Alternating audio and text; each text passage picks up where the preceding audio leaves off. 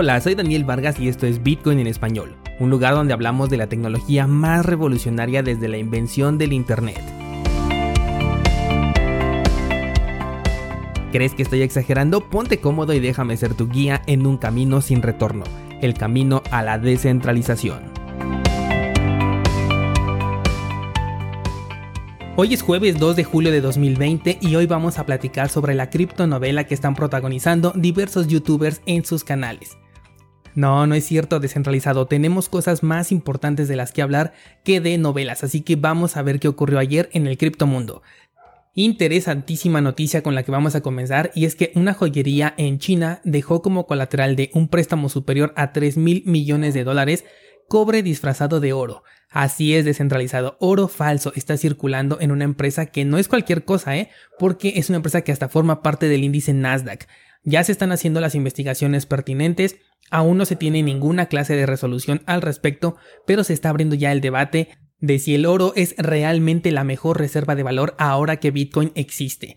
Y es que Bitcoin como criptomoneda no se puede falsificar por ningún medio. En Bitcoin tenemos esa filosofía de no confiar sin verificar y esto es justo lo que parece que les hizo falta tanto a los prestamistas como a aquellos que dejaron el colateral porque parece increíble que instituciones tan serias que están acostumbradas a trabajar con este metal no se hayan percatado de semejante falsificación.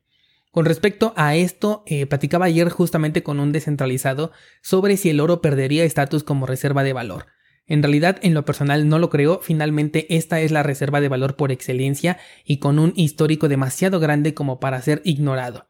Lo que sí puedo llegar a especular es que se puede crear un mercado en donde el valor del oro se vea beneficiado por un plus en la verificación o certificación del oro. ¿A qué me refiero con esto? A que se estén vendiendo dos clases de oro, aquel que cuenta con una verificación y que además tiene un contrato que lo está respaldando por falsificación, obviamente con el plus correspondiente en su precio, y también otro oro que simplemente se va a vender de manera normal y que te la vas a jugar a ver qué tan experto eres reconociendo un verdadero metal dorado de uno color cobrizo. Algo similar a lo que pasó más o menos hace un par de meses justo en este mercado de los metales, no fue por tema de falsificación, aunque si lo analizamos sí podría ser, pero te hablo de aquel momento cuando el precio del oro y de la plata física estaba más caro que el de los contratos en oro, es decir, del oro que te entregan en forma de papel.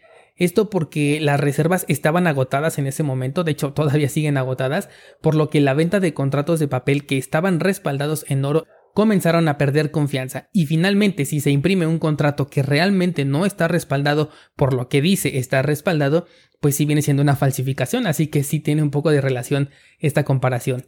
Algo similar especulo que podría suceder y seguro que ahora todos los países que tienen reservas van a invertir en la verificación del oro que tienen y ya me imagino de hecho a China, se dice que este país tiene reservas de oro que no están contabilizadas, que no las han reportado y quizás hasta se referían a este cobre pintado de oro, quién sabe.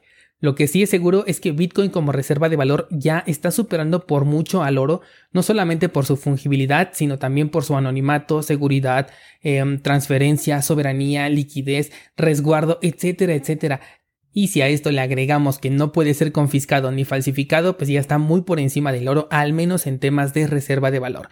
¿Será que los bitcoiners estamos del lado correcto de la historia? Solamente el tiempo nos lo va a decir. Pero ¿qué piensas si te digo, por ejemplo, que Bank of America, uno de los bancos más importantes de Estados Unidos, ha considerado ya a las criptomonedas como dinero en efectivo? Así es, este banco que en su momento declaró a Bitcoin como la mejor inversión de los últimos 10 años, ahora ha declarado a las criptomonedas como dinero en efectivo que será tratado como tal. Según Bank of America, se le dará a las criptomonedas un trato similar al que se tiene, por ejemplo, con los retiros en cajeros automáticos de dinero en efectivo. Es decir, que para poder comprar criptomonedas con tarjetas de crédito, al menos en, los lugares donde Bank of America tenga jurisdicción, se tendrá que pagar una comisión del 3%.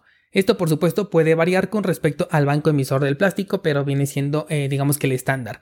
Esto es una nota importante dentro del criptomundo, pero no debe de confundirse con un avance para las criptomonedas. Es algo muy diferente.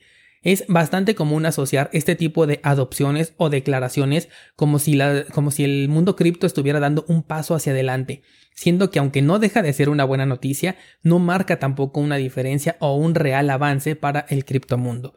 Lo mismo que por ejemplo con PayPal, que ya, ya habíamos platicado la semana pasada, si es que abre sus canales para comprar criptomonedas. Es bueno porque tendríamos así más facilidades para acceder a Bitcoin. Muchas personas que en este momento todavía no conocen a Bitcoin podrían tener de esta manera eh, su primera interacción con la criptomoneda pero para el ecosistema como tal, Bitcoin y cripto no representa un avance. Finalmente, son avances más bien para las empresas centralizadas que se están poniendo mm, no a la vanguardia, pero sí a la altura de reconocer que Bitcoin es ya un activo real y que se ha ganado su confianza y se ha ganado este lugar con o sin su aprobación. Por lo tanto, hay que aprovechar cualquier facilidad que nos brinde la centralización con respecto a las criptomonedas, pero no hay que acostumbrarnos a ella, hay que aprender a utilizar los medios nativos, medios descentralizados tanto en tema de exchange como por ejemplo carteras, métodos como el conjoin, todo esto por supuesto lo puedes aprender en cursosbitcoin.com. De esta forma, si en algún momento deciden restringir este puente que existe ahora entre fiat y cripto, tú no te vas a ver afectado porque tienes ya los conocimientos para desenvolverte de manera libre porque afortunadamente eres un descentralizado. Vamos ahora con Cardano, que el día de hoy va a tener una videoconferencia como suelen hacer estos señores. Desde antes de la pandemia ellos ya estaban preparados porque casi todos sus anuncios los han dado a través de este método. Y en esta ocasión se van a tratar temas relacionados a la migración de Shelly a la versión Mainnet y también seguramente van a resaltar el tema de los votos dentro de la cadena. Esto porque hubo una votación apenas eh, hace tres días de la cual los usuarios de ADA no estaban muy de acuerdo ya que no se hizo una comunicación oficial. Y además para participar tenías que escribir tus llaves privadas, lo cual pues no les pareció seguro a los tenedores de esta criptomoneda y no los culpo, la verdad. En la votación se llegó a un acuerdo en el que la versión incentivada de prueba, la de, la de Shelly Testnet, sería apagada una vez que la mainnet estuviera en funcionamiento. Esta votación se ejecutó con una participación que apenas superó los 400 votos de un conglomerado de 30.000 poseedores de la criptomoneda en cuestión. Es por eso que la comunidad se quejó mucho al respecto porque la participación fue prácticamente nula y están acusando a esta votación de ser apresurada y poco difundida.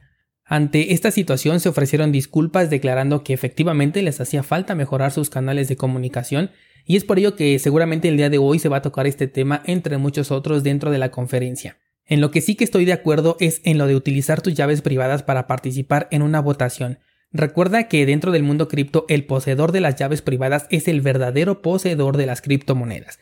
Estas llaves se utilizan para poder firmar transacciones, es decir, autorizar el envío de criptomonedas y también son utilizadas para recuperar una cartera por cualquier motivo que se requiera. Si tomamos este ejemplo y le comenzamos a agregar usos a las claves privadas, haría que el factor de ataque se hiciera más grande y por ende la seguridad estaría disminuyendo. Esto lo entendieron perfectamente algunos poseedores de Cardano y es por ello que ellos decidieron no participar en esta votación a pesar de estar enterados de que había una votación en curso en ese momento. Espero que se modifique este aspecto para cuando la red ya sea descentralizada en su totalidad, dejando las claves privadas simplemente para los fines para los que fueron creadas. Por ahora sería todo descentralizado, yo me voy pero no sin antes recordarte que en cursosbitcoin.com hoy tenemos clase nueva, estamos con el curso de cómo realizar trading desde tu celular y vamos a ver cómo conectar una clave API directamente con un servicio de exchange hacia tu dispositivo móvil sin importar si se trata de una aplicación nativa del mismo exchange o bien una aplicación de terceros, cursosbitcoin.com.